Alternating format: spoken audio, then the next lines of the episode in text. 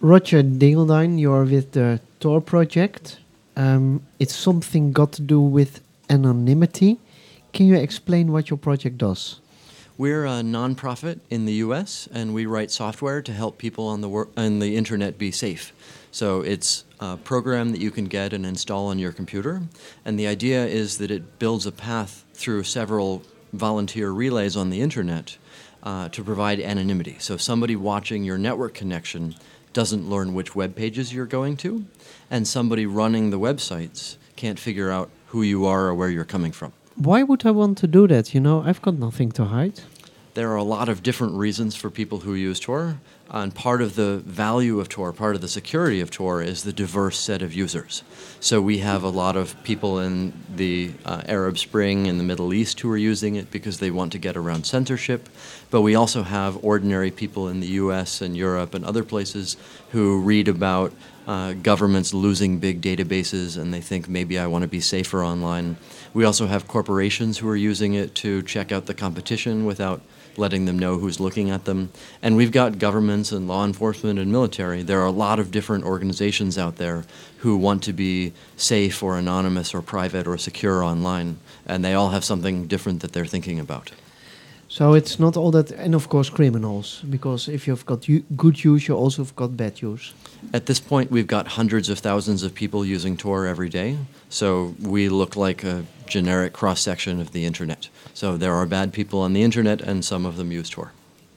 Now, um, I can imagine that some governments, especially you, you mentioned the, the Arab Spring, uh, those governments must hate your guts. I'm not sure I'd go that far. It's, it, it's hard for us to tell what's going on in their minds. All we can see is the effect that they have in terms of the technical censorship of the internet there.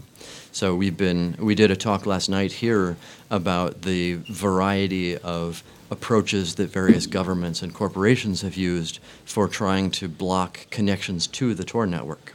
So Tor, we originally focused on it as an anonymity system, meaning there are a bunch of volunteers running relays out there, and we need more to make the network faster. But uh, of course, you can reach the Tor network.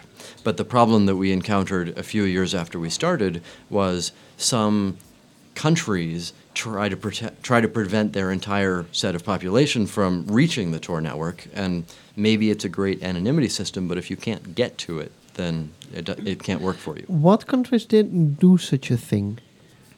Well, it started out with a bunch of governments in the Middle East and also governments like Thailand who started blocking our website. And their reasoning was if we prevent our citizens from learning about this tool or having it be easy to download, then they'll never bother learning about it. They'll never end up using it. And that didn't work for them because there are a lot of people in all of these countries who are teaching everybody about all of the options and teaching people how to get around the censorship. Okay, because um, we spoke to an, a dissident from um, Turkey, and he was thankful to uh, to the government because now more people than you would expect know how to use a VPN.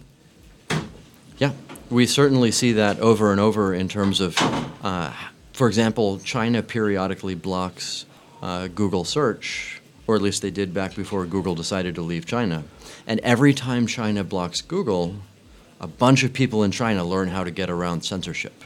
And then they unblock it because they're doing it as sort of a show of force to remind people who's in charge there. And every time they do it, they teach another round of people how to get around the censorship. So basically, it just doesn't work the more you try to crack down, the more people want to talk, and especially in countries in countries like Iran, where I mean they have the highest per capita blogger population of any country. They had a lot of people using the internet, and now they're trying to censor them. That's not going to work. Okay, now I'm from the Netherlands. Um, some people here are from Germany. Se several of them from the United States. How are those governments responding to Tor? We actually get some funding from the US government and from some European governments because they want tools like this to work and to be better. Uh, some of them look at it as we want to provide freedom to other countries around the world, but some of them look at it as we need this tool for our people to be able to.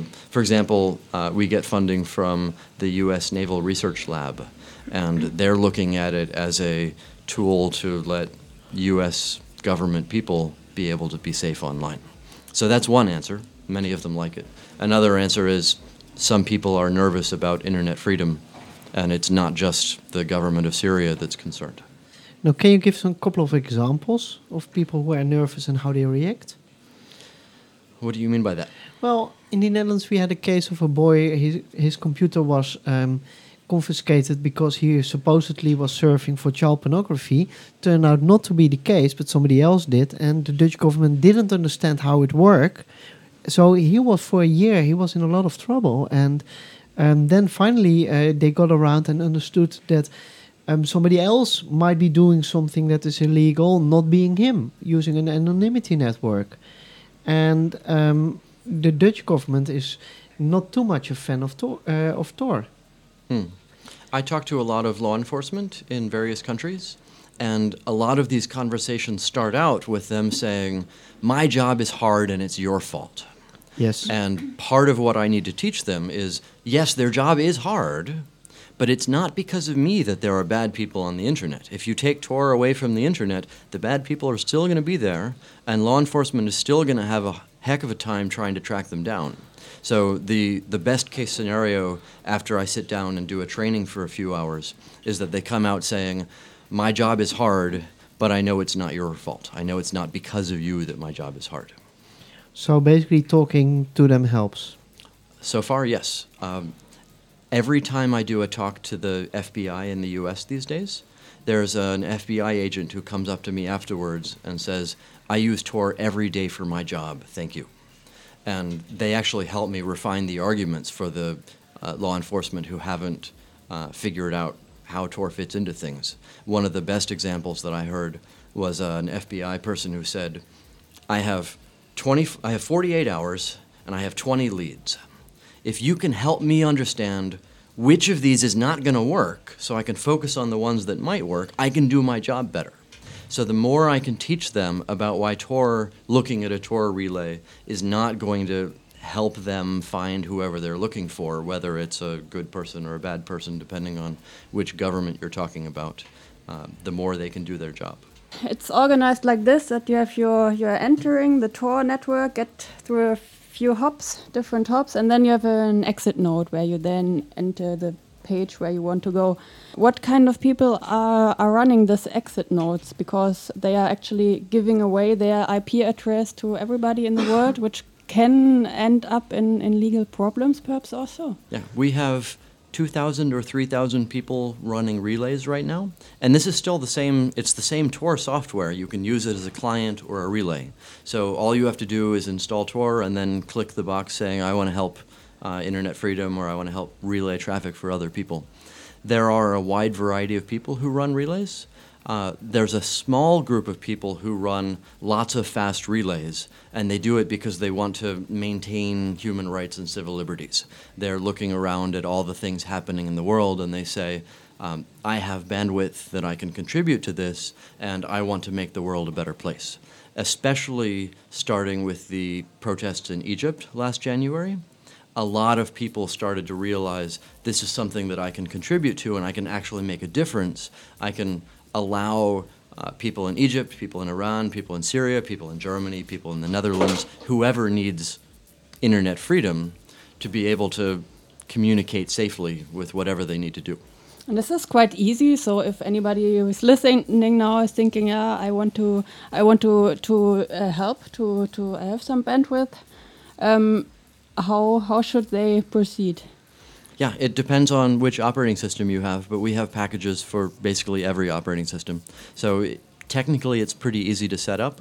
If you're at home, the biggest problem you're going to have is what's called port forwarding, because you you will run the Tor software on a computer, and you probably have some uh, Linksys router or something like that that uh, doesn't let connections from the internet reach into your uh, computers. And most people who've set up BitTorrent have set up port forwarding for it. So there are a lot of people out there who've learned how to do it. And in, in a lot of cases, it automatically works. Mm-hmm. Tor is working on more ways of having it automatically just magically okay. be able to configure and work. Last, last question. Um, for the next six months, what do you envision to do? There are a lot of things we need to work on. We've been working on the research side of how do you measure anonymity and how do you improve anonymity. There's also the outreach side. There are a lot of people out there who need to learn more about circumvention and anonymity tools. And part of what we need to do is train more people to go out and train more people because I can't be the person who teaches everybody. One of the problems we've been working on very recently, there are a lot of corporations in America and Europe who are selling censorship tools and surveillance tools to dictators around the world. And these censorship and surveillance tools have built in attacks on Tor. So we need to keep up with the arms race there, where Cisco, for example, sells a product that claims to be able to censor Tor. We need to figure out exactly how they're doing it and how we can change the Tor protocol so their censorship doesn't work anymore. Roger, um, you do a very, very good job. Thank you so much for explaining all this. Thank you.